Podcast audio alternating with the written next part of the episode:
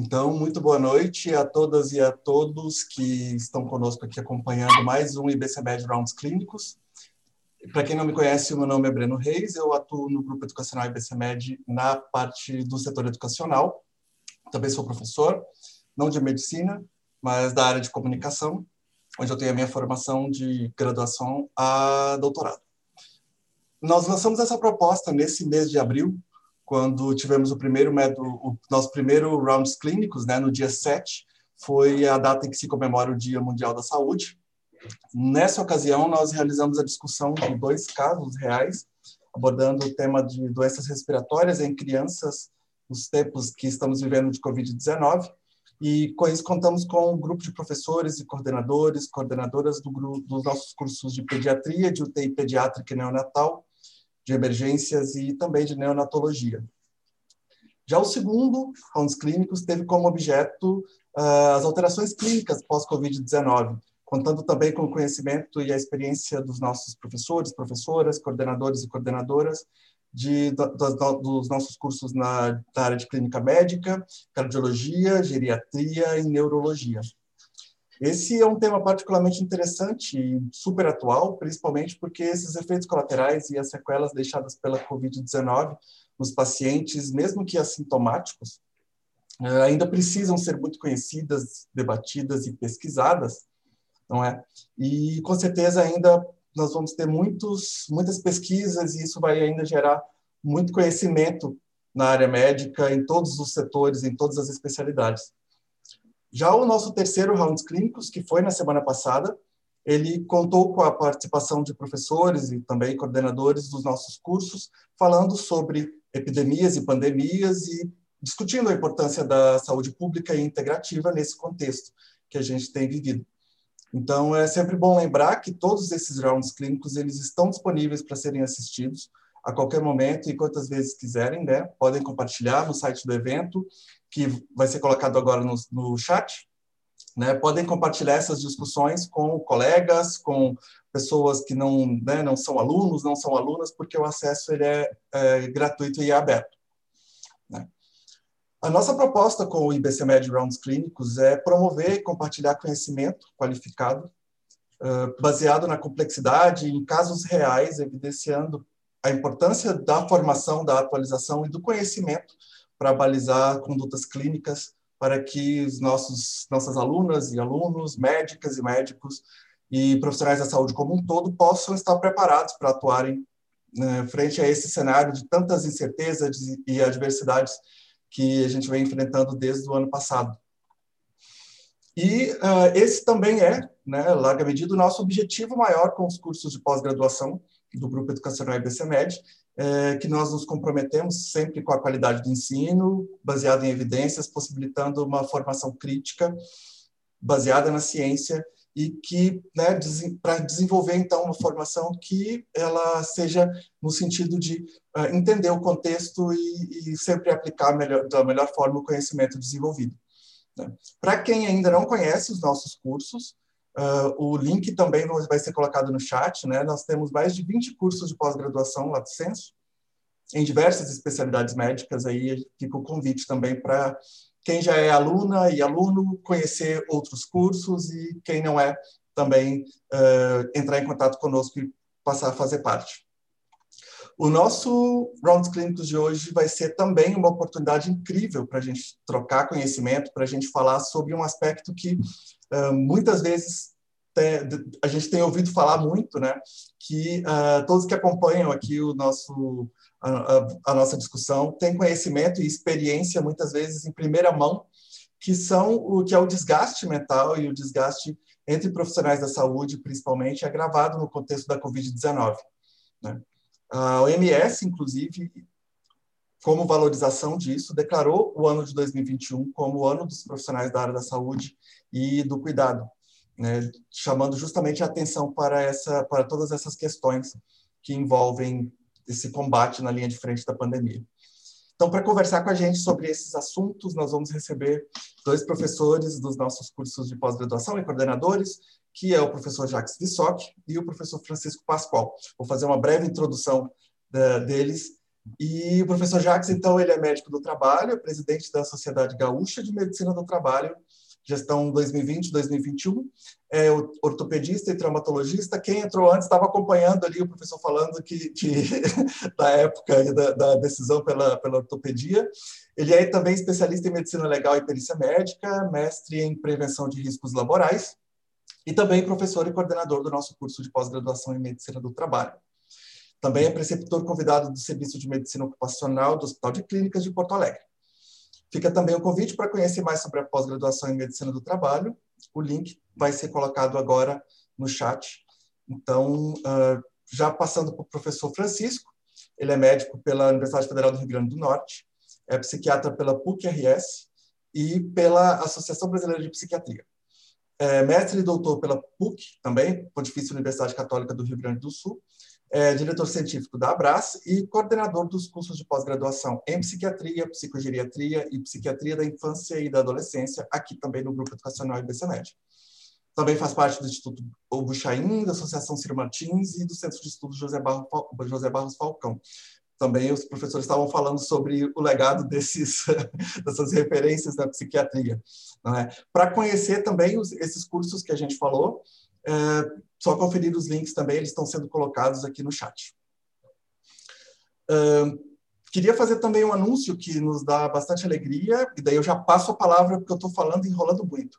Uh, como esse assunto da saúde mental é mais do que nunca né, necessário e urgente de ser debatido, uh, queria anunciar que nós estamos dando início a um projeto de atenção e de atendimento psicoterapêutico no qual os nossos alunos e alunas da pós-graduação em psiquiatria, supervisionados pelo coordenador, o professor Francisco Pascoal, uh, vão atender na modalidade online uh, outras alunas e outros alunos de todas as pós-graduações do Grupo Educacional IBC Médio.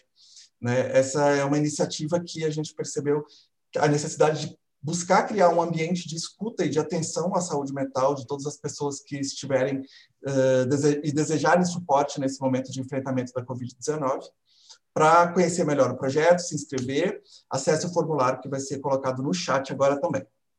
Então, sem mais delongas, uh, vou passar a palavra para o professor Jacques, mas eu vou fazer primeiro uma uma pequena provocação para iniciar que os índices do Ministério do Trabalho, principalmente, apontam que, uh, como causa de absenteísmo e de afastamentos laborais, uh, os transtornos mentais e comportamentais.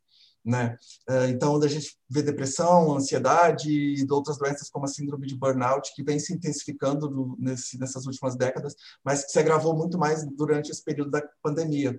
Como é que o senhor percebe que isso vem impactando a atuação do médico do trabalho e do, enfim, dos médicos de forma e médicas de forma geral? Passo a palavra e muito obrigado. Ótimo debate a todos e a todas. Muito obrigado, meu caro Breno. Boa noite a todos. Né? Boa noite com um abraço pré-conversa com o meu amigo Francisco Pascoal Júnior. Né? Eu me sinto muito honrado de participar e me é uma alegria poder uh, ajudar a dividir algumas coisas. Uh, antes de nós começarmos a, a digamos assim, essa, essa, nós estávamos numa conversa mais reservada, né? E eu é, tive a oportunidade de, de trazer, assim, a, a, em plano consciente, vamos chamar assim, é, uma percepção que eu tenho com relação a essa pandemia. É, nós todos, toda a população de modo geral, a menos que a pessoa se enquadre na situação de uma psicopatia, mas aí eu deixo para os psiquiatras, né? Nós todos estamos sofrendo, sofrendo muito, sofrendo pela nossa saúde, sofrendo pela saúde das pessoas que a gente conhece, da pessoa que a gente gosta. Nós, de uma forma ou de outra, um pouco mais ou um pouco menos próximos, é, pessoas que já faleceram em função dessa, dessa pandemia. Então, assim, vocês imaginam é, a, o grau de sofrimento psíquico gerado, se não fosse qualquer outra coisa, apenas pelo luto das pessoas e que a gente, infelizmente, está tá se sujeitando. Mas, além disso tudo, é, está havendo assim uma, uma revolução, uma transformação muito grande, respondendo, ou pelo menos pegando o, gancho né, da provocação do, do Breno, né? que é, até uns quatro, cinco anos atrás, em torno de 70% dos afastamentos do INSS eram de queixas musculoesqueléticas.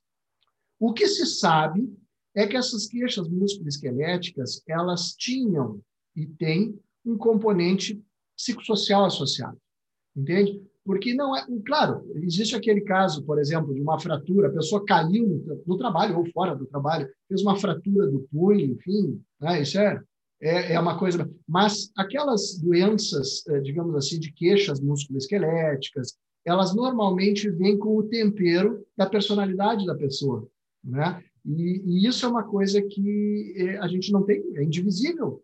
A, a forma de como nós encaramos o sofrimento é uma coisa indivisível. E a outra coisa é o seguinte: é, os médicos do trabalho, e agora eu vou puxar a brasa para o meu assado, é, os médicos do trabalho, desde algum tempo, também estão fazendo parte da primeira linha de atendimento ao trabalhador e às pessoas, porque é, muitas vezes a dificuldade de acesso ao atendimento primário, né? a pessoa que está com tosse, a pessoa que está com febre, a pessoa que está com uma síndrome gripal, ou alguma coisa parecida com isso, ela está batendo aonde quando ela não consegue marcar hora com o seu médico, não consegue ir na unidade básica de saúde, ela vai no médico do trabalho da sua empresa. E esse médico do trabalho, além das responsabilidades normais, não só assistenciais, mas de cuidar da saúde do trabalhador como um coletivo, né? porque existem leis que regem isso e que exigem que o médico do trabalho seja o coordenador ou seja o examinador, mas que tenha conhecimento né, específico daquela população que ele está cuidando, ele passou a ter também, o médico e a médica passaram a ter também a responsabilidade do atendimento e da tomada de decisão. Ah, essa pessoa está com febre. E agora o que, que eu faço? Eu afasto? Não afasto? Mas será que ela se contaminou no trabalho? Não se contaminou no trabalho? existem resoluções existem normas, existem recomendações legais, né?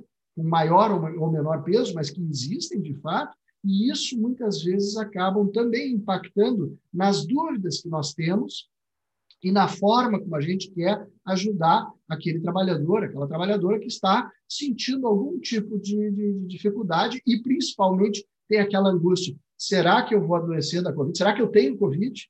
Se eu pegar Covid, eu já que pegar Covid, eu vou ter medo. Como qualquer pessoa normal. Eu não quero. Ah, a estatística de a estatística diz que é em torno de 2,5% a mortalidade, mas eu não quero fazer parte da estatística. Ah, eu sou saudável de cabeça, eu, eu sinto medo, mas eu não quero fazer parte da estatística. Então, isso é, um, isso é um, o primeiro problema que eu vejo, assim, e é, é o, o problema mais amplo, as pessoas estão cansadas, elas não recebem, em muitos lugares, isso é uma queixa recorrente, elas não recebem os EPIs necessários. Eu, nós estávamos conversando também antes da, da, da nossa oficialmente iniciada a conversa, né? as pessoas usando máscaras, as máscaras machucam, elas marcam, né? elas deixam é, eventualmente até escaras no rosto, né? porque a pessoa tem que usar durante 5, 6, 8 horas seguidas sem ao menos poder tirar. Isso é um grande problema. Mas existe mais um problema que eu vou, eu vou aproveitar a palavra da provocação e vou fazer também que não é apenas a perspectiva de nós estarmos trabalhando mais, com maior sobrecarga, com maior risco. A nossa geração, a minha geração de médicos, são, são aqueles que têm mais de 30 anos de formado e que estão perto da aposentadoria. Eu, eu pretendo seguir trabalhando muito tempo ainda, se Deus quiser. Mas, obviamente, que eu tenho menos tempo do que eu já tive de trabalho. Isso é uma, uma consequência de vida. Então, assim, eu, eu não a minha geração nunca enfrentou uma situação pandêmica tão grave. Eu tenho, o, digamos assim, o, o, no meu currículo, eu trabalhei como consultor da OMS na África em 2000 e 2001, em campanha de vacinação da polio. Mas eu já estava vacinado da polio.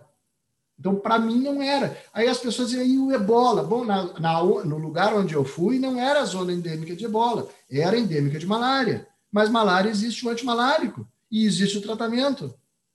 Agora, essa pandemia nós estamos tateando, nós somos, é, mal comparando, né, como se fossem cachorros, né, sem, ou gatos, enfim, bichos sem faro, sem audição e sem, e sem visão. A gente não sabe, nós estamos aprendendo a lidar com isso.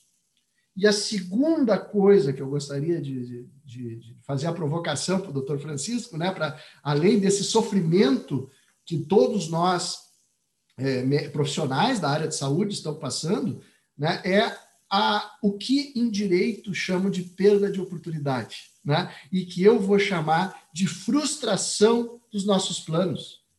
Né? Quantos de nós não tínhamos planos de viajar, passar um final de semana num, num né, dá para notar pelo meu sotaque que eu sou gaúcho, né? Então, passar um final de semana em Gramado, que é uma cidade bonita, né? uma cidade é, turística, né? na Serra de, do Rio Grande do Sul, tem fondue, estou fazendo propaganda, tem fondue, tem vinho, tem coisas, né? uma culinária maravilhosa, é, boas compras, enfim, uma... e todos nós tivemos a frustração desses planos de mobilidade, planos econômicos, porque nós todos tivemos, de uma certa forma, perdas econômicas, né? Teve, no momento de maior arroxo, muitos colegas médicos é, é, tiveram que fechar consultório. Né? Eu, a minha principal atividade na medicina do trabalho é perícias, e durante muito tempo, por exemplo, até o presente momento, aqui no Rio Grande do Sul, as perícias trabalhistas estão paradas. Então, não, não fazendo, não se ganha.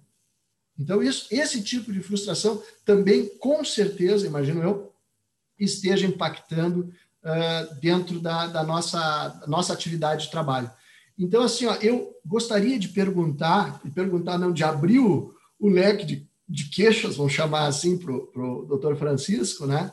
Como é que a gente pode fazer, além de, obviamente, essa iniciativa maravilhosa do BCMED e do, e do curso de psiquiatria se, coloca, se disponibilizando, né, que o chamado suporte social é uma das coisas mais importantes nas doenças, isso a gente sabe de muito tempo.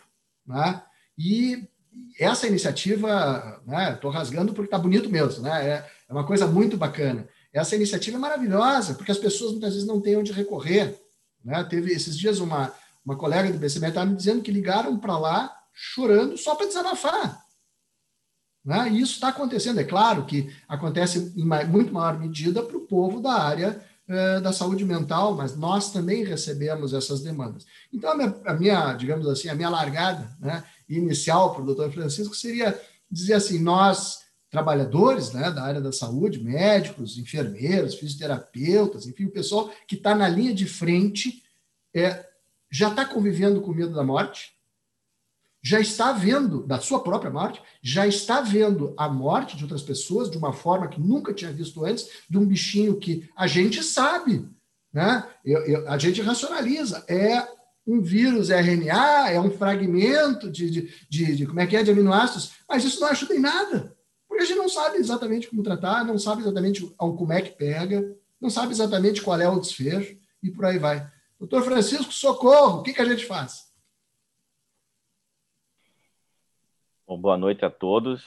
É, obrigado, Breno, pela introdução, né? Obrigado ao IBC Med também pelo convite. É um prazer estar aqui ao lado do professor Jacques. A honra é minha. é, como vocês podem ver, meu sotaque não é do Rio Grande do Sul, apesar de eu morar no Rio Grande do Sul há 10 anos, né? Gostar muito da, do, do, do churrasco Galdério e do chimarrão no frio. No calor, não, não sei como é que se toma ainda, mas no frio é muito bom. é, então, pessoal, é, respondendo essa pergunta do professor Jacques, para respondê-la, eu preciso antes falar um pouquinho sobre um contexto mais abrangente da saúde mental. Sempre que eu vou falar sobre qualquer transtorno, é, seja dando aula em algum evento, quando chega ali na, na prevalência do transtorno, né, na, na, epidemiologia, melhor dizendo, é, chega uma hora que tem ali o, o pico de incidência em relação à faixa etária daquele transtorno. 99%, com algumas raras exceções, dos transtornos psiquiátricos, é, não estou colocando aqui os transtornos de origem mais né, é, congênita, né, genética, neurológica, não é isso. Mas sim aqueles de, com, com influência do ambiente, né, depressão, bipolaridade, 99% deles ocorrem ocorre exatamente quando a vida do ser humano se torna mais complexa, se torna mais difícil. Ali por volta dos 25, 30 anos de idade, que é quando o ser humano está tendo que trabalhar, ou está saindo da faculdade, ou tem filhos, né? ou está no mercado de trabalho, tendo que se virar de manhã para conseguir o almoço e à tarde para conseguir a janta. E aí é quando surgem os transtornos. Ao mesmo tempo, quando a gente fala muito sobre cada um transtorno, sempre aparecem aqueles alunos que falam: Ah, eu tenho isso aí. Ah, eu tenho aquilo ali. Ah, eu acho que eu tenho isso aí, professor. É normal é, nós nos identificarmos com alguns traços de alguns transtornos. Isso não quer dizer que nós tenhamos aquele transtorno. O que, que é um transtorno? É quando uma doença ela provoca prejuízo socioocupacional e sofrimento psíquico. E aí se transforma num transtorno. Até então não é. Até então não é. Então a gente, a gente enxerga assim que no momento em que a pessoa está numa fase da vida complexa, sendo exigida pela sociedade, pelas escolhas que ela fez, e ela não tem capacidade, né, uma, uma plasticidade neuronal, né, uma plasticidade é, é, reflexiva em relação ao entendimento de si e da vida, ela não consegue se adaptar a essas dificuldades, a essas exigências, a essas demandas da vida, ela começa a ter prejuízo socioocupacional e sofrimento psíquico, que pode ser, pode aparecer de várias formas. Aí vai depender da genética da pessoa, né, da infância, da adolescência. E aí, se a gente pega o momento atual que a gente está vivendo, né, pessoas que tinham algum transtorno e que tiveram o transtorno aflorado, piorado, pessoas que não tinham transtorno nenhum e passaram a ter transtorno, né, depois da pandemia. Como é que a gente consegue entender isso, né?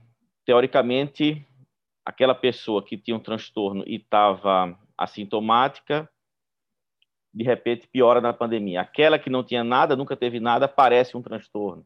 Ou aquela que estava em tratamento de um transtorno, o transtorno vai e piora, né? É, como o professor Jacques falou, é um momento de muita insegurança, né? De muito medo. E o ser humano, ele tem muita dificuldade, né, uma ferida narcísica, antropológica, em lidar com aquilo que ele não sabe. E aí surgem várias né, crenças, explicações para tudo aquilo que ele não consegue entender e compreender. É, é, dói muito para o ser humano lidar com aquilo que ele não tem conhecimento pleno. Né? O, o, Richard Dawkins ele sempre fala que a origem de todas as crenças e né, é, explicações é, não reais para uma possível realidade abstrata, elas nascem de um medo do determinismo biológico, uma carência afetiva muito grande e uma ignorância científica. E a partir daí surgem as perspectivas, né, infelizmente, para o aparecimento de uma mente primitiva, uma mente é, que é muito binária, né? É, é, muito segue muito um lado ou outro, ou tudo é muito bom, ou tudo é muito mal, ou tudo presta ou nada presta, ou tudo é ótimo ou tudo é horroroso. E aí todos nós corremos o risco de cair nessa nesse pensamento primitivo, nessa mente binária, né? E quando a gente tem essa perspectiva diminuída em relação à adaptação da vida e cai nesse abismo do pensamento primitivo, a gente perde a capacidade de extrair soluções para o momento em que a gente vive. Na medida que a gente perde a capacidade de extrair soluções né, para as dificuldades que o momento exige, a gente começa a se frustrar cada vez mais. Começa a ter frustração com aquilo que a gente tinha planejado e não pôde cumprir, começa a ter frustração com a profissão que está diferente, que mudou no período da pandemia, começa a ter frustração com nós mesmos e daí a pessoa começa a brigar com tudo. Briga com a profissão, briga consigo, briga com quem, quem mora junto. No caso aqui, quem é médico, né? Briga com os pacientes, briga com os funcionários do local onde trabalha, e às vezes não sabe nem porque está brigando. Tudo isso parte né, de, uma, de uma origem na qual há uma dificuldade em a pessoa ter humildade de reconhecer suas limitações, de se ver naquela situação. Existem é, situações na vida que a gente tem que aceitar e pronto. Não tem como ser diferente. Para a gente aceitar e pronto, isso exige um nível de agressividade muito grande. Uma agressividade boa, de tolerar aquela dor, tolerar aquela frustração, de inibir aquele impulso de fazer algo sem pensar para tentar compensar aquela frustração.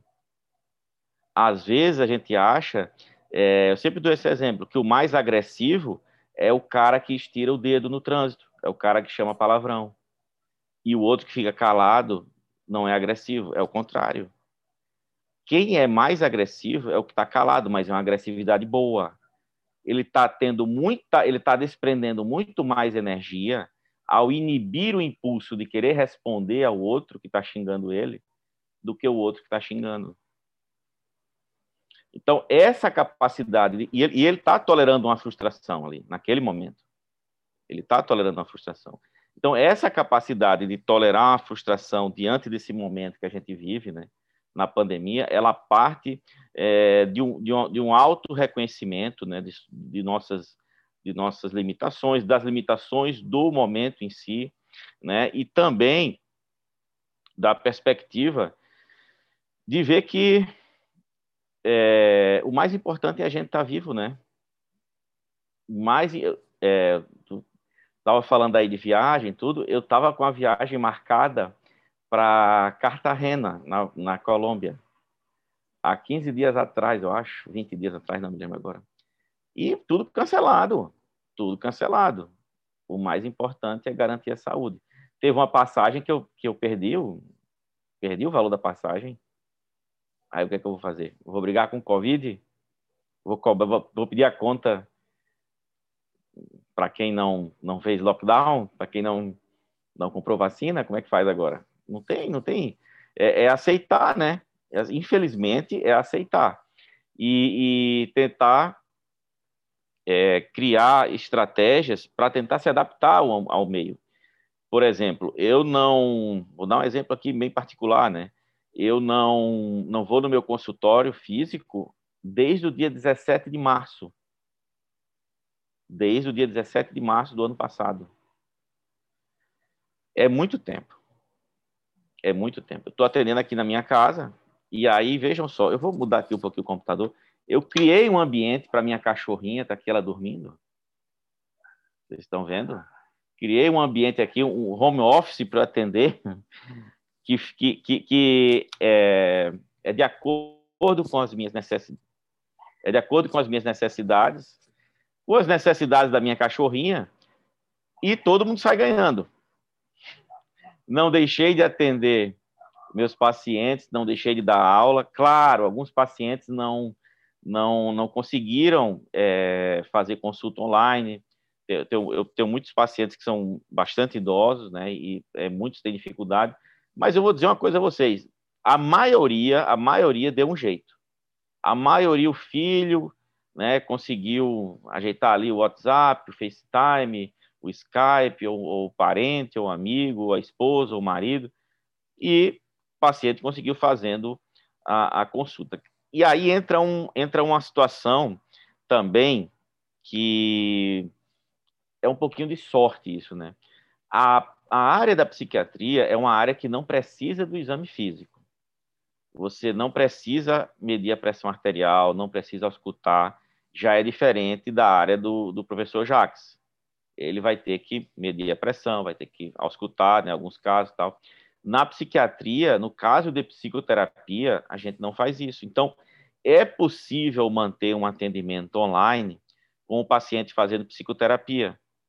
Claro que são perdidos alguns elementos, né? Mas outros elementos, em contrapartida, podem ser percebidos numa psicoterapia online que muitas vezes não eram percebidos na psicoterapia em ambiente físico. O paciente, às vezes, ele se sente mais à vontade para chorar online do que lá no consultório, ou você olhando para ele, ele olhando para você. Né? Então, é um pouco de sorte também, um pouco de, de tentar observar, né, o que, que se pode extrair de positivo diante daquela situação. muita gente está em dificuldade financeira, realmente. Está em dificuldade financeira muito grande, né? E aí é, eu me pergunto, quanto dessas pessoas que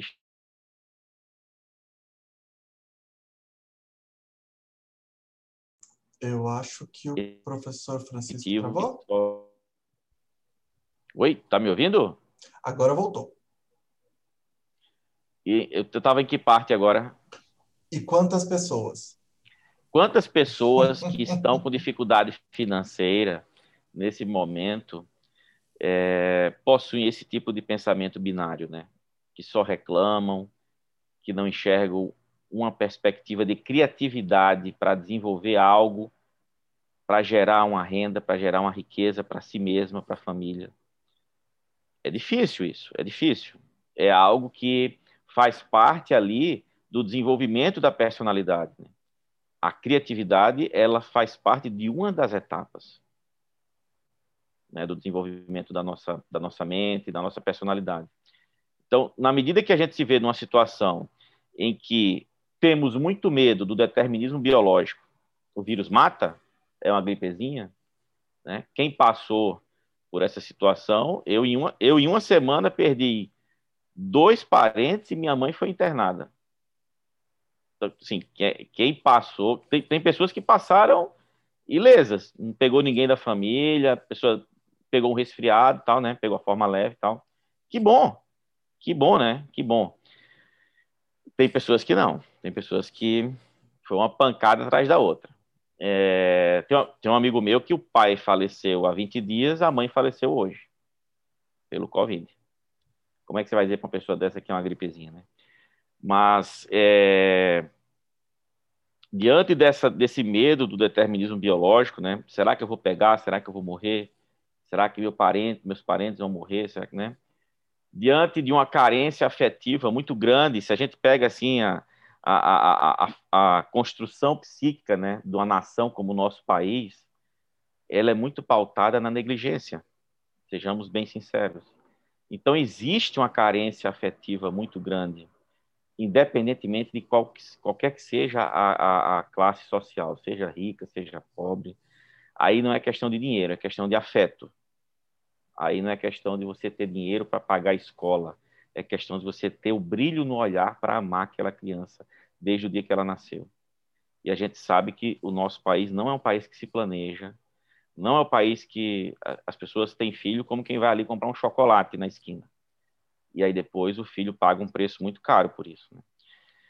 Se a gente pegar essa perspectiva de carência afetiva e nesse sentido uma negligência em relação ao conhecimento que leva a uma carência também é, científica, está um prato cheio para a barbárie, né? Está um prato cheio para a pandemia explodir, está um prato cheio para criarem situações é, maniqueístas, né? Você é de um lado, eu sou de outro. Você é a favor da, do tratamento precoce, eu sou contra. Você é a favor da gripezinha, eu sou a favor. De... E fica nessa coisa, né? Como se fosse uma religião ou é o diabo ou é Deus, né? E cada um vai enxergar o diabo do jeito que quiser, cada um vai enxergar o Deus do jeito que quiser, né? E não existe consenso, não existe bom senso, não existe meio termo, né, né diante de tudo isso. E aí quem paga é a população que está com a doença e são os profissionais que estão na linha de frente. é onde o peso pega mais. Pode falar, professor Jacques. Não, eu só queria fazer um, um, um, como é que se diz, um adendo de confirmação, né, de, de reforço até, é, que uma das palavras que talvez tá, esteja sendo muito cobrado é, é a palavra de empatia, né, dos, dos, dos, trabalhadores da área de saúde, enfim, de quem está na linha de frente de qualquer forma, uh, e até até para quem tem alguém doente na família ou alguma coisa assim.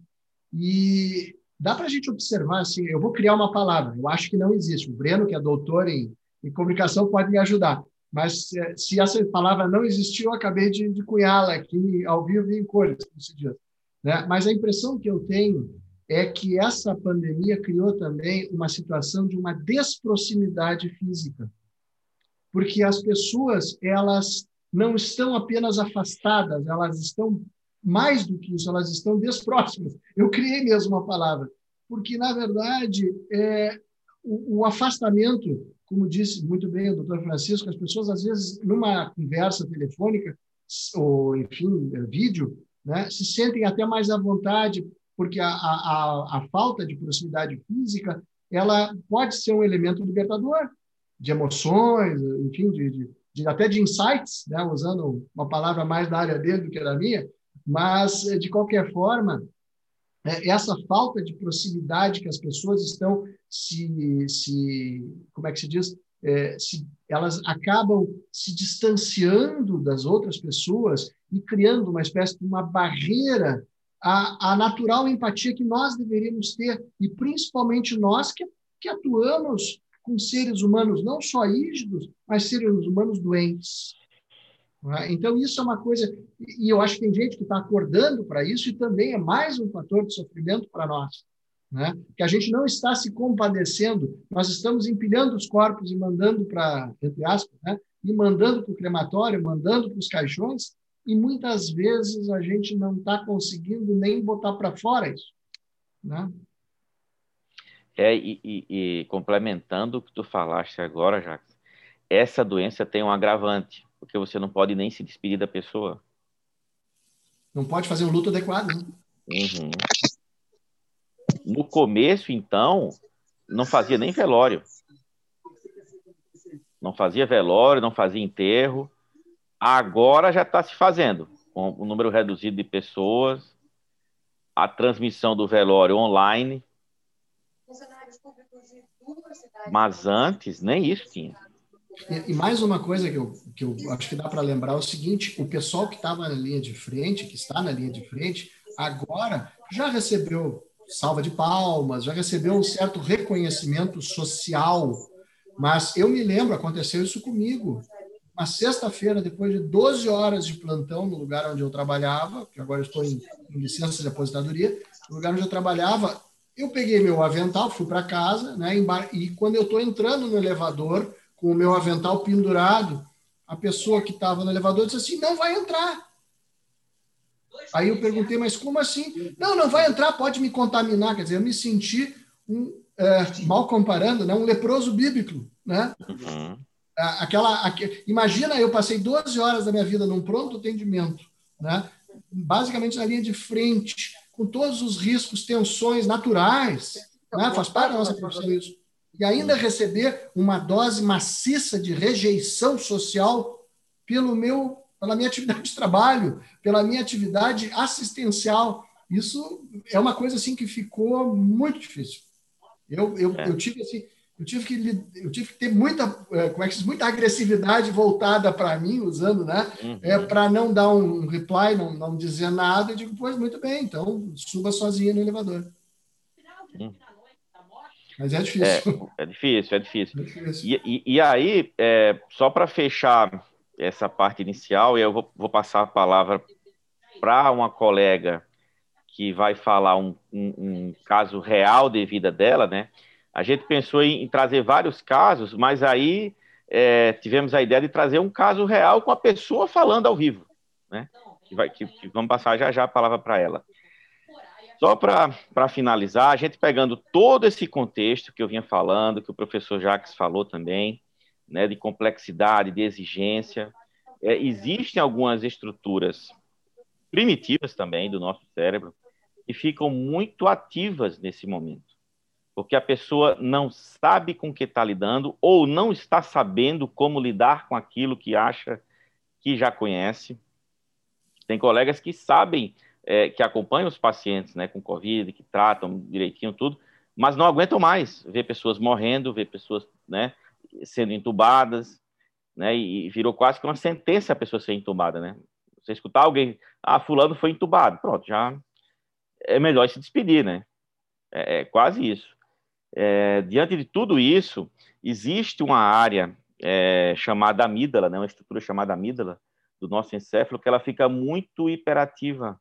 E essa substância ficando muito hiperativa faz com que a gente fique muito hipervigio, né? Fique muito ansioso, muito preocupado, né? Ela ativa outras áreas também, como o locus cerúleus, né? E acaba ativando também uma região do hipotálamo ali, é, que, que, que faz parte do eixo é, hipófise adrenal, né? Que acaba liberando também substâncias muito pró-inflamatórias.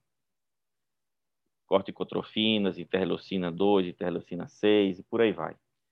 E a, essas substâncias acabam lesando muito as células neuronais, principalmente hipocampo.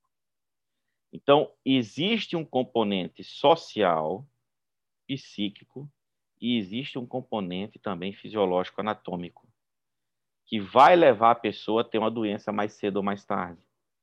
Ah, que doença é essa? Olha, a pessoa ela poderia ter uma chance de ter uma doença e não teria nunca e pela pandemia fez com que aquela doença aparecesse por todo esse processo.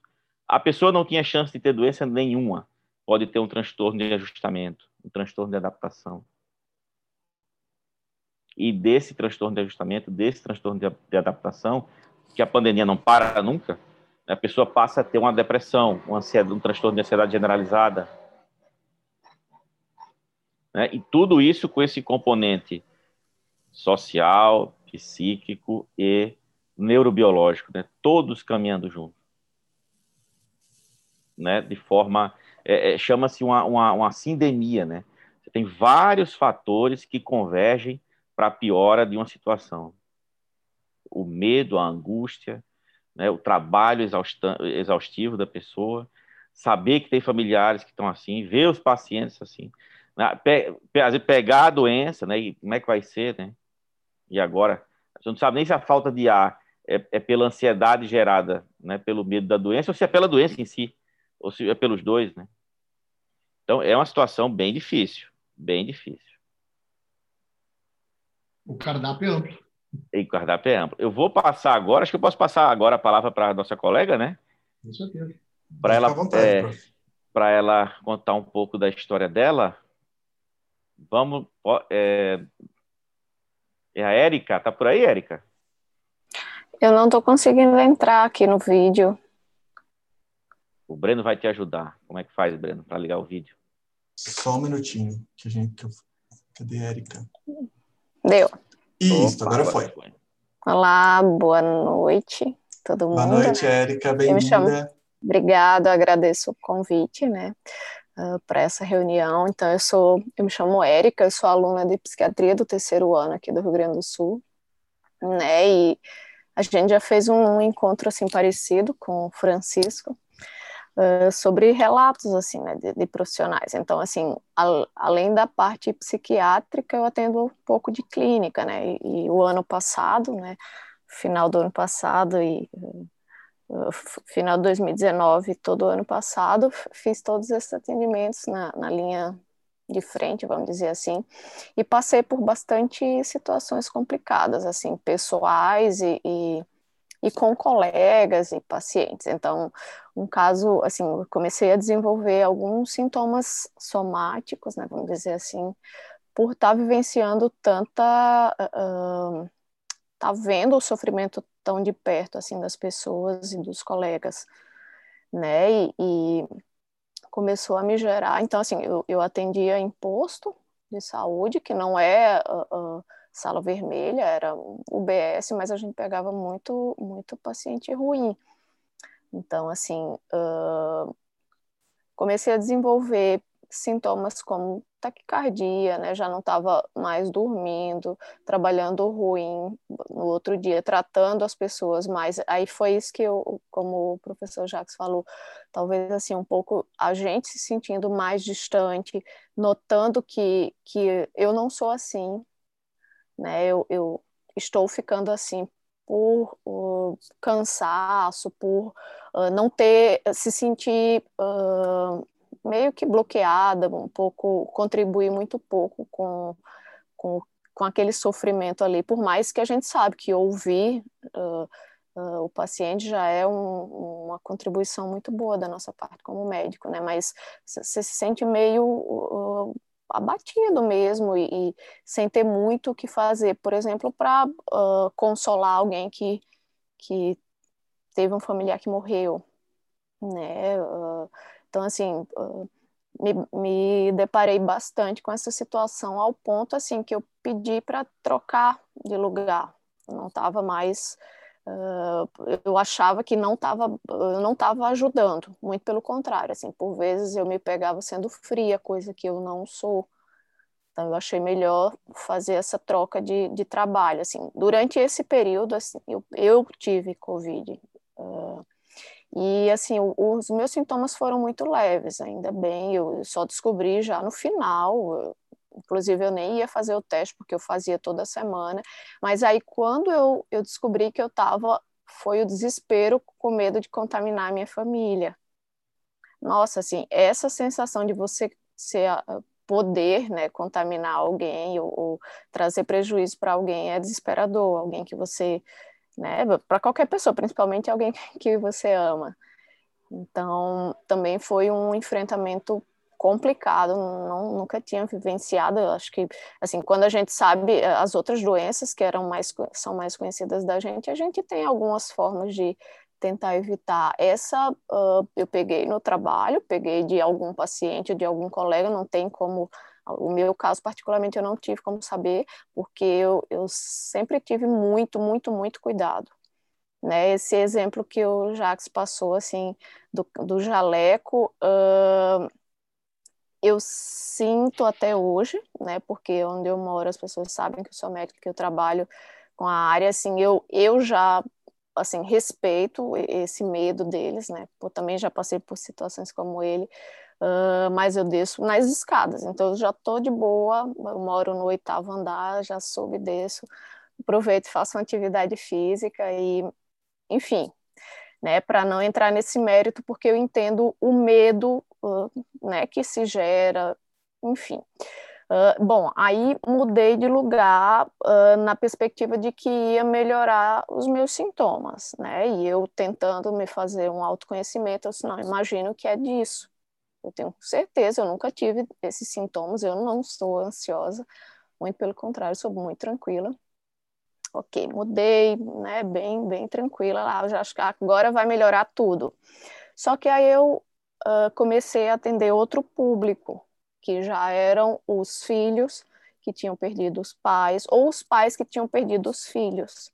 Era um, um lugar que não era nada de, emergência, de emergência, nada, era tudo marcado, muito tranquilo a princípio, eu não ia pegar ninguém com sintoma lá, né? Assim, não, não ia procurar pelo sintoma de Covid em si. Bom, não foi nada fácil, não está sendo nada fácil, porque aí essa vivência do luto, uh, que a pessoa não, não vivencia o luto, e é como vocês falaram aí, uh, pegou a doença, precisou internar, e a perspectiva é que, bom, eu não vou encontrar mais esse familiar. E esses dias eu atendi um paciente que ele perdeu a avó, a mãe e o irmão em uma semana.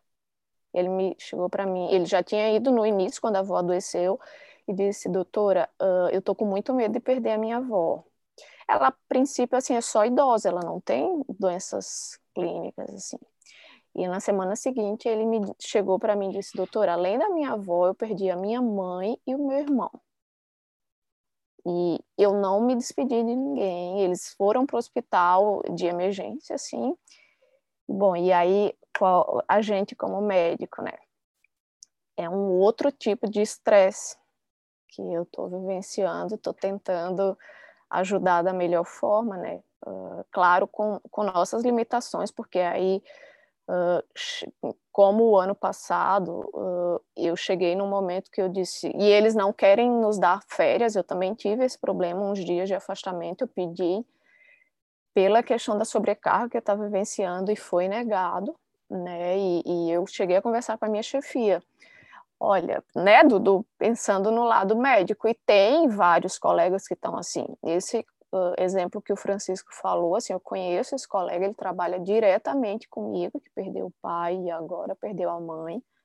Ele é de uma equipe que eu trabalho e assim, não tem o que a gente dizer, não, é muito complicado, né, esse papel também, esse outro lado de, de, de saber, de, de, ter que falar algo, ou simplesmente ouvir, que é o que eu tenho mais feito, assim, eu acho que a gente eh, se colocar à disposição, uh, saber, o paciente entender que a gente está ali para ajudar no que a gente conseguir, né, que tem esse suporte, né? Então, um exemplo assim que eu posso trazer para vocês real, né? E, e, que pega todos os lados. Não é fácil nem para quem está ali na linha de frente, que vê bastante coisa, é mais impactante, sim, é, é, é muito desgastante. Mas esse outro lado também é bem ruim, né? De, de agora dar esse suporte aos que ficaram, e com toda a dificuldade financeira, com tudo envolvido, né? Porque muitos não conseguem voltar para trabalhar, né? E, e sim, a gente a gente está acompanhando, tenta, né? Com psicoterapia, com medicação, com suporte, com o que dá para a gente ajudar, mas que é bem difícil, é um, um momento difícil. E eu imagino assim que os que depois que melhorar né, toda a doença aguda e diminuírem esses casos, as sequelas né, psicológicas que vão ficar na nossa sociedade, no mundo, né, enfim, acho que mas passa a palavra para o doutor Francisco, acho que ele quer falar alguma coisa. Não, o, o Jacques quer falar, pode falar. O Jacques, isso, claro. Eu só ia complementar, né? Sequelas psicológicas e físicas, né? Porque é. essa síndrome pós-Covid está, como é que se diz, está sendo bastante comentada em vários psiquiátricas, cardiovasculares, uhum. trombóticas, etc. Né? Então, Sim. parece que nós temos ainda um caminho enorme pela frente, né? A medicina, de um modo geral, a ciência, de um modo geral, tem um caminho enorme pela frente é, para gente, a gente tentar entender esse fenômeno, inclusive daqueles que se recuperaram. E uma coisa que eu queria é, comentar também, que eu acho interessante, é o seguinte: é, na formação, como a, a, maioria das pessoas que estão assistindo são médicos, então eu vou falar assim em termos de formação médica. É, nós temos uma série de disciplinas, por exemplo, anatomia, fisiologia, é, histologia, a gente sabe epitélio, pavimentoso, estratificado, não sei o que mais. E às vezes, muitas vezes sabe isso de cor e salteado para olhar no computador, no, no, no, microscópio. Mas a gente não tem uma disciplina que nos ensina a dar uma má notícia, né? E esse sofrimento que nós temos, eu, na minha especialidade, nas minhas especialidades médicas, na minha atuação médica, felizmente, eu não passei muitas vezes por essa situação de ter que olhar né, nos olhos de um pai, de uma mãe, de um filho e dizer: olha, infelizmente não deu, ou olha, tem uma notícia muito ruim. Mas é, isso, é, é, essa falta de preparo que, humano que nós temos é muito difícil, porque a gente não sabe qual é a medida de humanidade, pelo menos eu, eu vejo assim, né? nós não, não temos a preparação técnica da medida de humanidade para se passar uma notícia ruim nessa, nesse sentido. Né? Claro, tem algumas especialidades, tipo, sei lá, oncologia, né, que lidam mais perto com isso né, e que acabam desenvolvendo um pouquinho mais de técnica, né, mas não, a gente não aprende. Né? Nós não temos um ensino formal para explicar ou para nos municiar, nos capacitar a, a poder é, enfrentar esse tipo de situação. E isso é muito, muito ruim para nós. Né? Acaba que o colega vai depender mais da capacidade empática dele do que qualquer outra coisa. Né? É verdade. Da capacidade humana, né? A humanidade. Uhum. Uhum. Mas é, não eu... curso, né? É, exatamente. Eu me recordo, um dos primeiros pacientes que eu atendi ainda como doutoranda, uh, eu estava acompanhando o residente da interna e ele disse, agora você vai aprender uma coisa que você ainda não sabe, ainda não fez. E é, é, é muito difícil, né? Não tem, é como vocês falam, assim, é, é, depende muito da sua capacidade, da sua empatia, do que você já vivenciou, né? Experiência, enfim, uh, não tem não tem nada pronto, não é não tá não tem receita assim, né? E, e você sente na hora o que falar ou o que não falar ou só ficar calado. É, esse feeling é muito importante, né? Porque o só ficar calado às vezes é o mais importante. É, é, o que o paciente precisa ouvir, é o nada. É ouvir com a alma, né? O que dizia antigamente. Exato, exato. Ouvir com a alma. Uhum. Exatamente. É, a pergunta que fica, inclusive, dentro desse contexto todo, é, em relação até a, a, a nós, profissionais da, da, área de saúde, que estamos adoecendo, é, é, quem é que ajuda a quem ajuda? Essa é a pergunta que fica, né? E como é que a gente pode ajudar quem está precisando mais de ajuda até do que nós?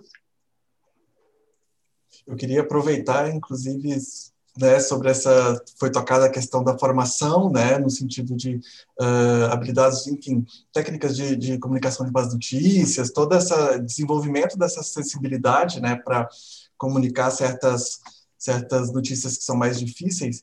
E eu queria puxar esse gancho pensando, né, é, muito se fala do mundo pós-pandemia, né? Que o mundo pós-pandemia não vai ser o mesmo, que a gente vai ter que re se reinventar, né? E se a gente pensa na própria medicina, ela já não é a mesma do ano passado, né?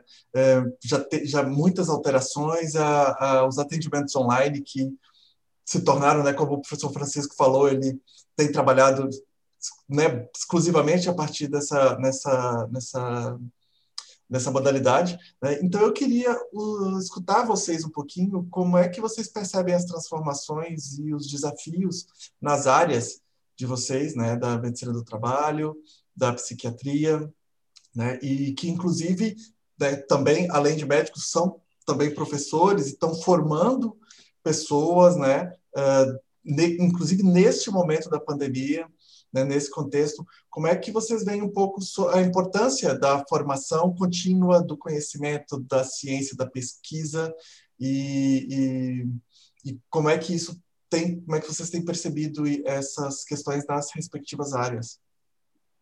É, é Francisco, por favor. Oh, desculpa, Jack, você pode falar, pode falar? Não, não, pode falar. Não, eu, eu, não, eu passei essa... a falar. Tá, obrigado. essa pergunta do Breno é muito interessante, né? A, a, ciência, ela dá a cara a tapa o tempo todo, né?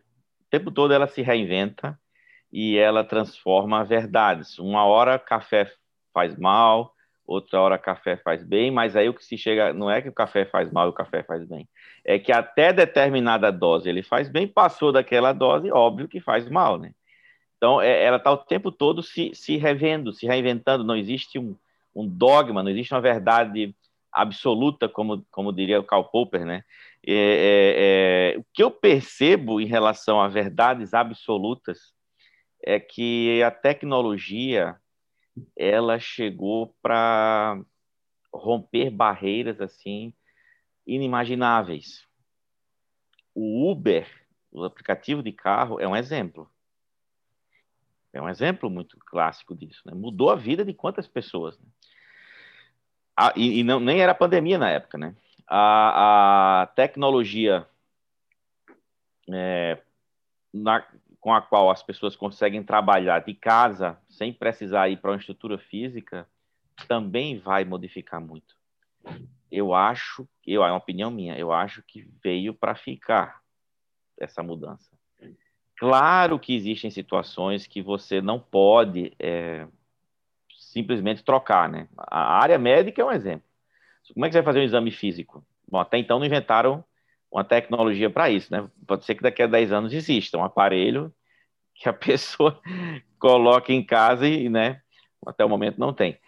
Mas, por exemplo, para psicoterapia, para uma consulta psiquiátrica, é, uma, a partir da segunda, psiquiá da segunda consulta psiquiátrica clínica, que você vai praticamente só fazer um acompanhamento, né? E através do o nossa a nossa a nossa a maneira com a qual a gente trabalha é com a palavra, né? Na psiquiatria, na é, tanto na, na parte clínica como na, na parte da psicoterapia, então dá para se fazer online, como até já tinha falado, né?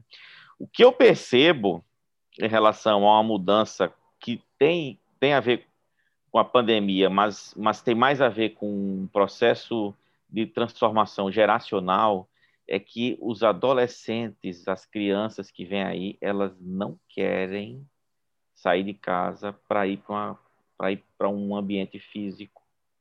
Elas querem fazer tudo de casa do computador. Se virtualizaram, dá... né? Exato. Me dá muito essa impressão. Talvez a pandemia acelere isso. Algo que aconteceria mais lá para frente, talvez já aconteça de maneira né, mais, mais rápida, mas me dá a sensação de que o, quem está vindo aí não, não quer perder tempo no trânsito. Ah, vou para consulta, vou na consulta lá com o doutor Jacques. Doutor Jacques, não tem online não, porque senão fico meia hora no trânsito. Tem, aí tem estacionamento. Faz, faz tudo de casa, do meu celular aqui. Entende? Eu uhum. acho que, que vai. E, eu estou falando aqui da nossa área, né? Existem áreas, eu conheço, tenho amigos de outras áreas, engenheiro, é, técnico de informática, tudo. Eles falam assim: ó, eu, eu vou vender minha, minha estrutura física, não tem sentido. Todos os meus funcionários estão trabalhando de casa, eu estou trabalhando de casa e não mudou nada. Aí antes eu pagava aluguel de, uma, de um local para colocar todo mundo lá dentro, Entendem? É, então, assim, tem muita coisa que realmente vai mudar. Já mudou, né? É verdade. E é, uma das coisas que, assim, aproveitando até a, a, uma, um dos questionamentos que apareceram ali no chat, né, é, seria, por exemplo, em relação ao, ao que se entende como sendo incapacidade para o trabalho. Não puxando a brasa para o lado da, medicina do trabalho, porque é, tão longo quanto eu saiba, não existe uma medida nem bioquímica e muito menos quantitativa, né, do sofrimento psíquico.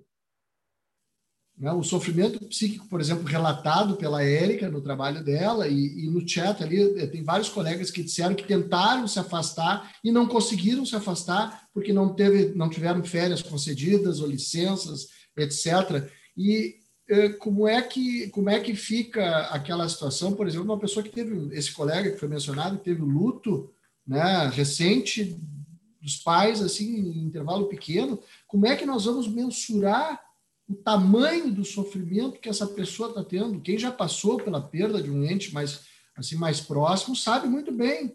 Né? Eu conheço muito bem, já perdi pai e mãe. A gente sabe o que é a tristeza, o que é a frustração, o que é o luto pesado de uma situação dessas. Né? E então eu acho que essas coisas elas elas também vão gerar algum tipo de mudança. A, a, a roda vai, vai andar de alguma forma, de nós entendermos, talvez eh, de uma, de uma forma um pouco diferente, o que se sabe e o que tem sido batido é que o século XXI, dentro da medicina do trabalho, é um século que entendeu muito é o momento, digamos assim, científico em que se entendeu muito mais a questão psicossocial.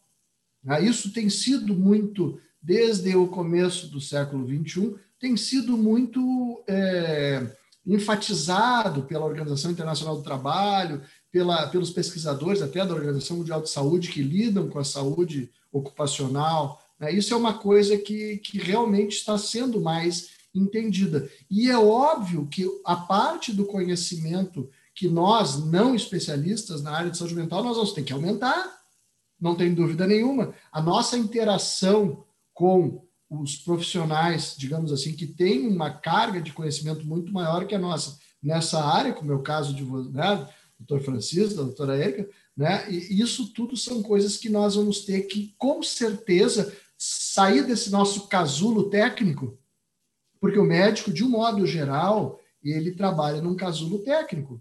É, é, eu faço quase 30 anos que eu atuo em perícias e, por, digamos assim, é, cacuete da, da, da, da, atividade, eu estou acostumado a ter a minha opinião questionada. Né? O, o perito, a, a, a, base da justiça, o que, que é? É o amplo contraditório. Então, nós, quem trabalha com perícia está acostumado. Não tá, a gente nunca se acostuma a ser xingado, né? de vez em quando acontece. Mas a gente está acostumado a ter a nossa, o nosso entendimento técnico questionado por uma razão ou por outra. seja por uma pessoa que sabe mais do que a gente, seja uma pessoa que, que saiba menos do que a gente. E isso é parte do trabalho.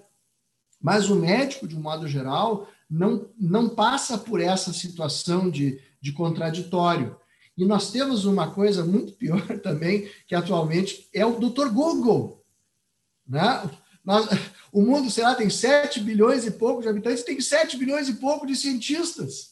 Então, nós, nós, temos ainda que, dentro do nosso entendimento técnico, dentro da nossa, entre aspas, in, é, insegurança técnica, porque a gente está aprendendo todos os dias, né? nós temos ainda que ser.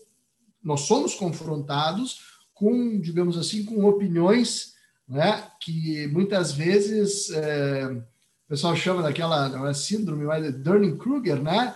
Que é quando a pessoa tem um conhecimento pequeno e acha que, pelo fato de ter aquele mínimo conhecimento, está deitando falação e, e, e já tem um PhD sobre o assunto. E todos os dias, praticamente, todos os momentos, nós que trabalhamos com isso, a gente se confronta, né? É, tem, assim, situações em que a gente tem que ter um autocontrole muito grande, porque é, às vezes as afirmativas, as assertivas das pessoas e aquela certeza do ignorante, né, aquela certeza de quem desconhece, ela é tão enfática, tão forte, tão é, melindrante para nós, né? Tão assim avassaladora que a gente acaba até se questionando, não, mas espera um pouquinho, isso eu plantei feijão e está nascendo arroz? Não pode ser.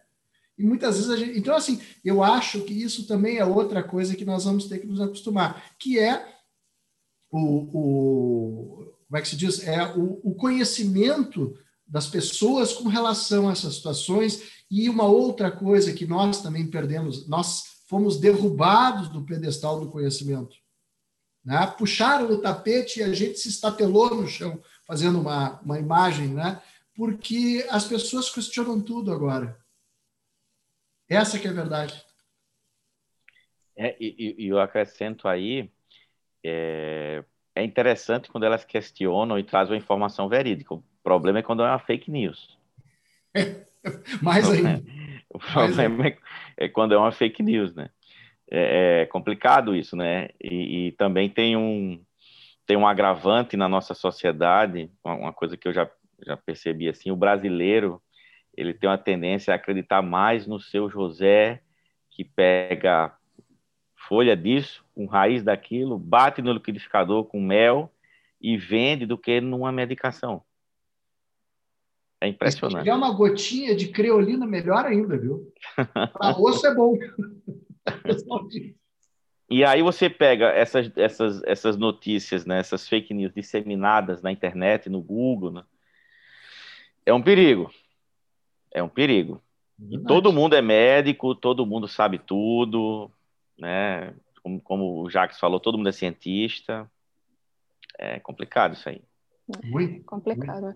Tem uma, uma coisa que eu queria trazer para o debate, assim, um contraponto aí com o que o Francisco falou sobre uh, que a perspectiva futura é de você não ir para consultórios, né, pegar o trânsito, não ter mais uh, trabalho físico com aquelas pessoas.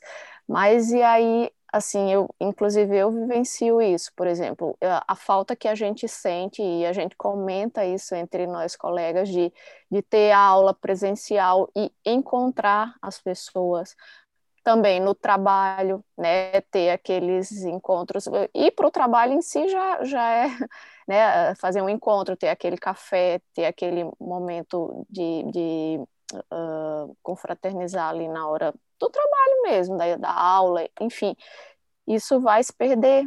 Isso, como é que vai, como é que é? Até esses dias eu estava vendo um, um, uma reportagem assim de, de um cara de, um, de uma empresa falando isso sobre uh, não ter mais esse trabalho físico, né, esse contato. Então, talvez isso vai se perder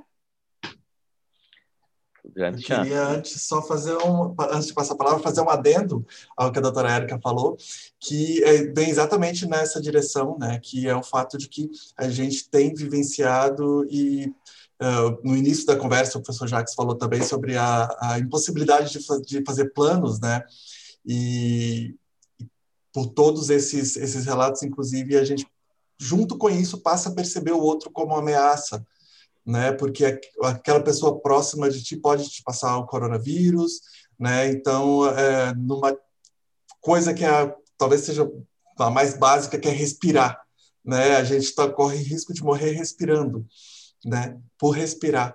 E pensando exatamente nessa, nessa falta de, do convívio social e principalmente pensando no, na, na possibilidade de ter uma noção mínima que seja de quando isso vai, vai mudar. Né? Eu costumo brincar que a gente está vivendo num eterno hoje. Num, uh, ter ansiedade é o uh, excesso de futuro, a gente está vivendo num excesso de hoje. Né? E, e eu queria entender um pouquinho melhor como é que se articulam essas questões, uh, tanto do ponto de vista da medicina do trabalho, quanto do ponto de vista da, da psiquiatria também.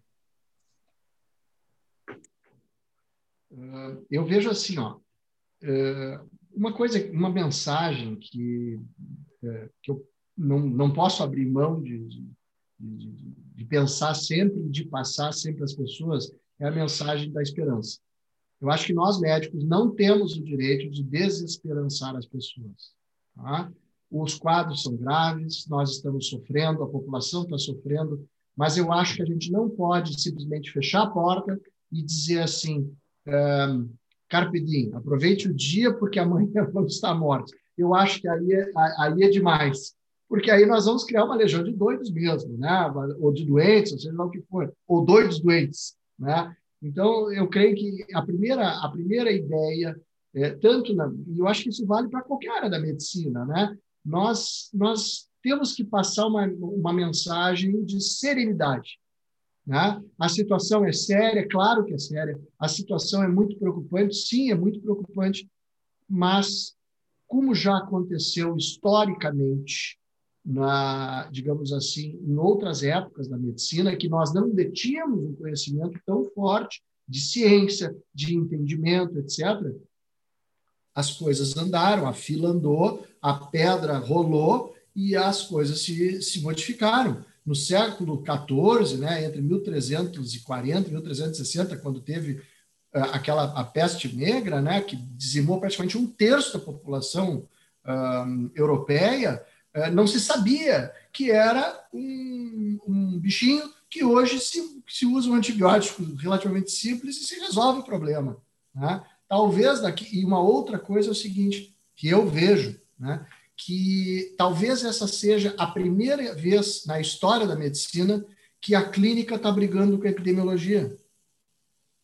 Ah, não sei se os colegas concordam, mas é uma situação inédita, porque a clínica ela sempre foi auxiliada pela epidemiologia, ou seja, pelo estudo do comportamento das doenças e das populações que adoecem. Basicamente é isso. Mas nesse momento, é, existe uma briga muito séria, porque muitas vezes a epidemiologia não consegue esclarecer o que aquela pessoa que está ali, a doutora Érica, que está ali no, no, na UPA ou na UBS, lá recebendo 200 pacientes por dia, é, não sabe o que fazer, porque a, a, a, ciência epidemiológica não está nos dando a resposta que a gente precisa. Né? Então, é, com certeza, isso é uma mudança muito grande e, e, a gente deve, sim, viver o hoje, mas não pode esquecer que amanhã vai ter amanhã. A gente não sabe como é que é, mas vai ter uma amanhã. Tem que ter. Na, na perspectiva da psiquiatria, isso que o Jacques acabou de fazer é traduzir um momento de angústia, de sofrimento para uma pessoa que não está conseguindo enxergar nada na frente dela. E se a gente pegar aquele conceito que eu falei no início, né, de mente primitiva, de, a, mente primitiva ela independe da, da capacidade cognitiva da pessoa. Você pode ter um pós-doutor que naquele momento ali está numa fase de, de, de, né, de angústia, de sofrimento e, e não está conseguindo pensar, raciocinar, pensar o pensamento dele, né? E, e a mente dele acaba se colocando como um, um, um momento ali primitivo. Ele não consegue ter essa tradução dessa forma. Então, precisa de alguém que fale, como o Jacques falou, de forma serena, né? É, é, a realidade, mas sem, sem, sem perder a esperança. Né? Mostrando, e aí entra na, numa outra fase, né? Mostrando que dá para, diante de um ambiente de criatividade, achar saídas para essa angústia, para esse sofrimento. Resiliência, né? Exato. Em outras palavras, significa resiliência. A gente tem uma pergunta aqui no, no chat do Giovanni, que ele pergunta, aproveitando a interface da medicina do trabalho e da saúde mental, pergunto, como, como determinar quanto tempo afastar profissionais de saúde em estresse no trabalho? Há limite para esse afastamento? Respondendo na parte da medicina do trabalho, tá? é, existem, entre aspas, protocolos de afastamento dependendo da situação do paciente. Então, por exemplo, se, se aquela, aquele profissional desenvolveu um quadro, eu vou invadir um pouquinho a seara, doutor Francisco, por favor, não, não, não brigue comigo. É, desenvolveu um quadro depressivo, tá? até estabilizar com a medicação, enfim, leva algumas semanas. Então, existem, o, o, o pessoal da, da, da, área especializada sabe que existem, digamos, um período de ajuste de medicação em que a pessoa tem, obviamente, algum tipo de prejuízo, seja ele emocional, cognitivo, enfim, até as coisas se normalizarem. Né? Mal comparando, eu acho que até fica com uma, uma, uma forma mais fácil de, de entender, um paciente é, hipertenso que precisa começar a usar é, diurético, né? esse paciente ele tem é, uma, ele passa a ter, digamos assim, uma diminuição da autonomia dele, porque precisa ir mais vezes ao toalete durante o dia até se acostumar com a situação, com a ingesta líquida, com o ajuste de medicação. Então, existem protocolos nesse sentido. E, claro, como é que nós vamos determinar ah, se essa pessoa está em condições de trabalhar ou não? Aí a gente tem que ter o que se chama de comunicação. Ou seja, o médico do trabalho, ou aquele médico que não é especialista da área, o examinador, o médico da UBS, ele vai pode e deve, então, isso está previsto no nosso código de ética, entra em contato com o profissional psiquiatra que está atendendo esse paciente e troca.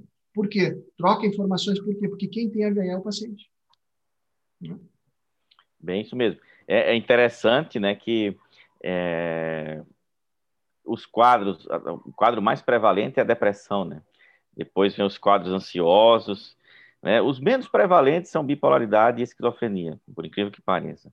Mas é, uma depressão, ela, teoricamente, um primeiro episódio, né?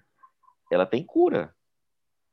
Fazendo o tratamento, a pessoa vai ter condições plenas de voltar a trabalhar. Agora, é, existem situações no nosso país que complicam isso, né? Uma delas é o benefício, a pessoa começa a ficar em casa sem ter que trabalhar e recebendo o salário igual, pegando a condição assim, de novo vou falar a palavra, né, de primitivismo da mente daquela pessoa, naquele instante, ela não quer voltar a trabalhar. Se acomoda. Se acomoda. E daqui a pouco, passa um ano, dois anos, três anos, e a realidade daquela pessoa se transformou a vida dela agora é aquilo ali. Ela nutriu uma doença para não sair daquela zona de conforto, nem que seja inconscientemente isso, ou pré-conscientemente. Não é que a pessoa seja malandra, né? Ah, vou fingir aqui que tem uma doença para não voltar a trabalhar. Não, ela amplifica aquilo que ela sente de forma inconsciente para ter o ganho secundário de forma inconsciente, que é não, que é não sair daquela zona de conforto que é não se esforçar. Vira uma doença social isso. Né? Uhum. Acho que a gente tem espaço, ainda tem tempo para mais uma perguntinha. É, queria entender um pouquinho também é, se vocês percebem alguma uh, relação, algum recorte específico em relação a gênero. Né? Uh, mulheres, a gente né, já, já profissionais mulheres por talvez por uh, uh, antes da pandemia já tinham que cumprir jornadas duplas, triplas, né? E especificamente pensando na, nas profissionais da área da saúde, mulheres, uh, muito tem se falado também sobre que muitas ficam longe dos filhos, longe da família, exatamente para protegê-los mais, né? Para não não correr o risco de, de levar alguma coisa para casa, né? Enfim, existe alguma questão específica uh, algum recorte nesse sentido que a gente pode, pode citar? Em relação a mulheres e, e profissionais da saúde e né, não sei, enfim, é, relações com familiares? A, a mulher, ela tem uma capacidade de adaptação maior que o homem. Isso aí é um fato. Ela tem uma plasticidade neuronal maior do que a do sexo masculino. Só que, ao mesmo tempo, talvez por ter essa capacidade é, maior, ela acaba é, aglutinando muitas funções que acaba fazendo com que também o nível de ansiedade aumente muito. Então, é, é, em termos assim de patologias psiquiátricas, nos transtornos ansiosos, e aqui a gente está falando de uma situação na epidemia, que, na, na pandemia, desculpa, que provoca muita ansiedade, o sexo feminino ganha do sexo masculino. Então, a tendência é ter muito mais mulheres, né, as mulheres com sintomas ansiosos, né, com, transtorno de ansiedade generalizada, transtorno do pânico, né, do que no sexo masculino.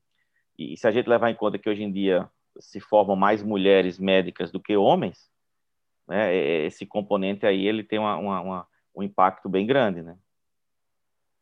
É verdade. E uma coisa que me, me ocorre, não sei se eu se eu estou adequado em falar isso, né, se estaria certo falar isso, mas é, o, doutor Francisco mencionou a palavra primitivismo, né, coisas que, que nós temos lá no nosso subconsciente guardado, né, no, na, dentro do baú do baú, eu acho, né, daria para dizer isso, é, e talvez dentro do nosso inconsciente coletivo, o, o, o homem, né, o, o, digamos, o ser masculino, ele sai para caçar, não é?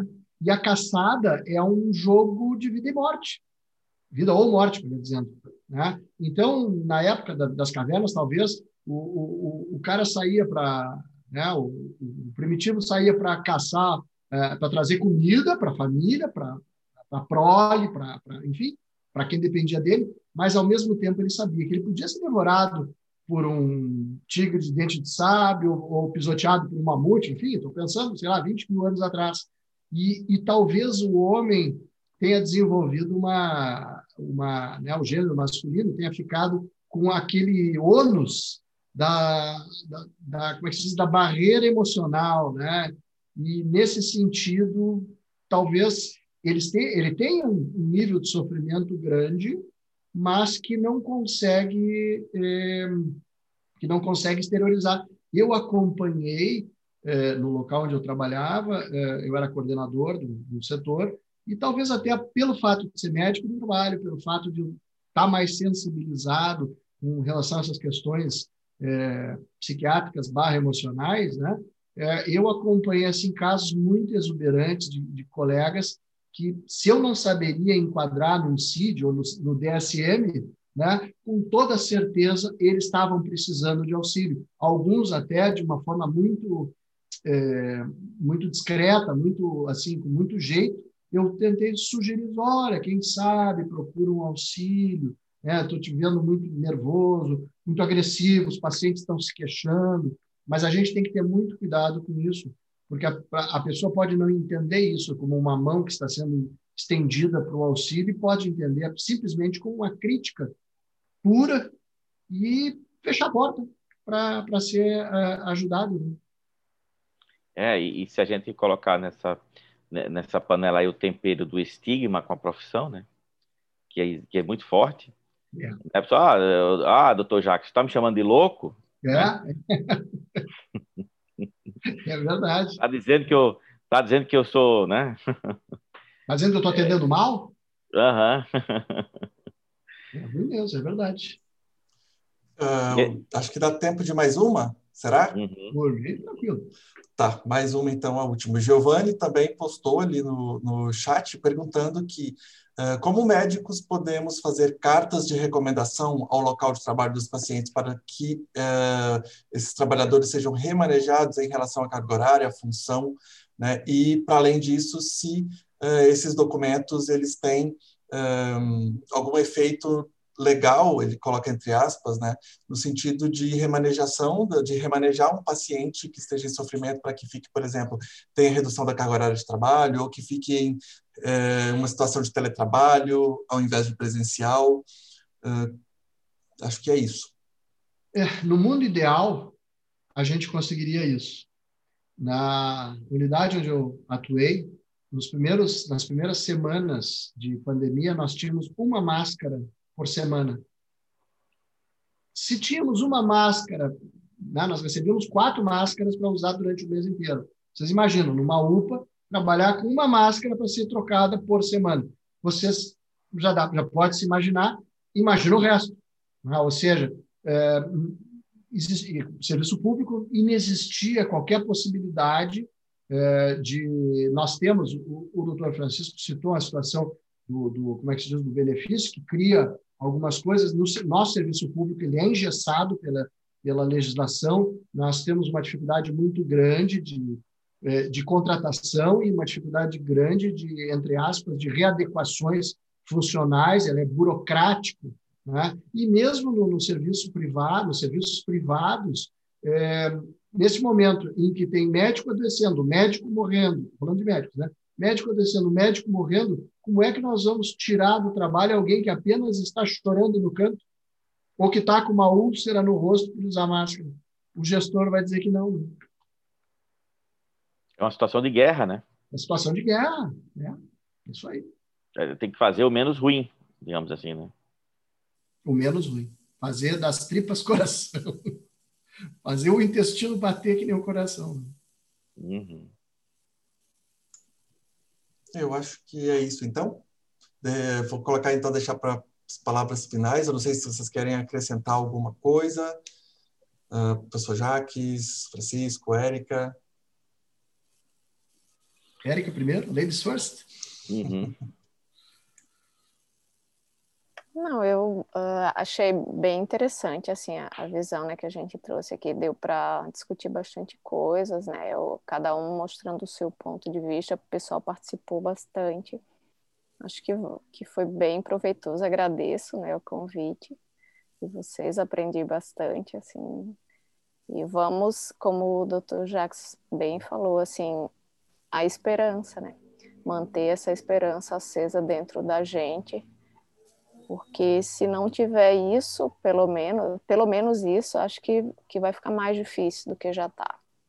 Então a gente pode minimizar um pouco, né, se a gente mantiver essa esperança, essa expectativa de melhora e passar essa imagem para o paciente, essa mensagem, porque eles têm uh, uh, o estigma assim do médico de ainda a maior parte da, da população de, de bom, de herói, de exemplo, de poder contar se a gente chega desanimado, né? Porque acabou tudo. É, né? exato. Verdade. Eu queria deixar como palavra final. Você terminou, Érica? Sim. Tá. Não, só assim, para a gente agir sempre com afeto, né? Sempre com amor. Se a gente age com afeto, com amor, não tem como, não tem como dar errado. Não tem como errar. Seja na profissão, seja cuidando de quem a gente ama, seja cuidando de nós mesmos, né? Não tem como não tem como dar errado e não tem como não ter esperança. é verdade. E, e, eu acho que é, nesse momento, assim, é, pelo menos na minha na, na, minha concepção, essa nossa conversa deixou um gostinho de quero mais. Não sei se para vocês, mas para mim ficou. É, gostaria de um dia poder fazer isso ao vivo, talvez é, na sede do BC, né, do BC Médio, alguma coisa assim, mas para mim ficou assim uma vontade de, de, do quero mais, né?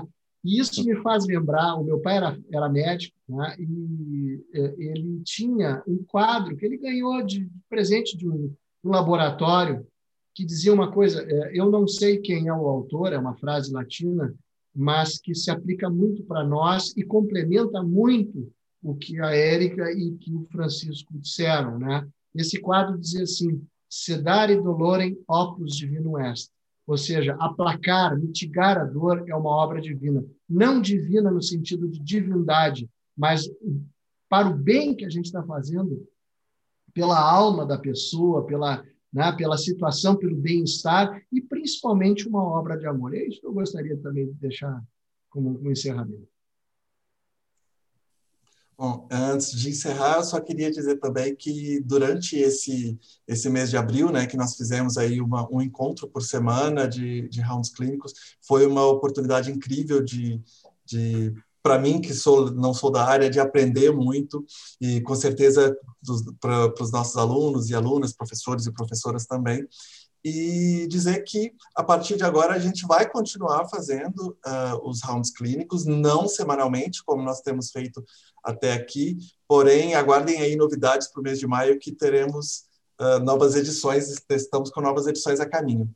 Queria agradecer muito, professor Jaques, professor Francisco, doutora Érica, queria agradecer demais pela disponibilidade, pela participação, queria agradecer muito a todo mundo que participou, que né, trocou experiências, que falou né, dos, das, suas, das suas experiências, dos, de todos os, os, os percalços e desafios né, que estamos todos enfrentando durante esse período. Queria agradecer todo todo mundo também que está ouvindo, mesmo não não mandado, mandado um alô ali no chat, mas espero que tenha sido realmente muito bom. Queria agradecer os colegas também da, da IBCMed que estão acompanhando, que deram suporte para a gente durante todo esse período, da, desse, né, desse último mês aí.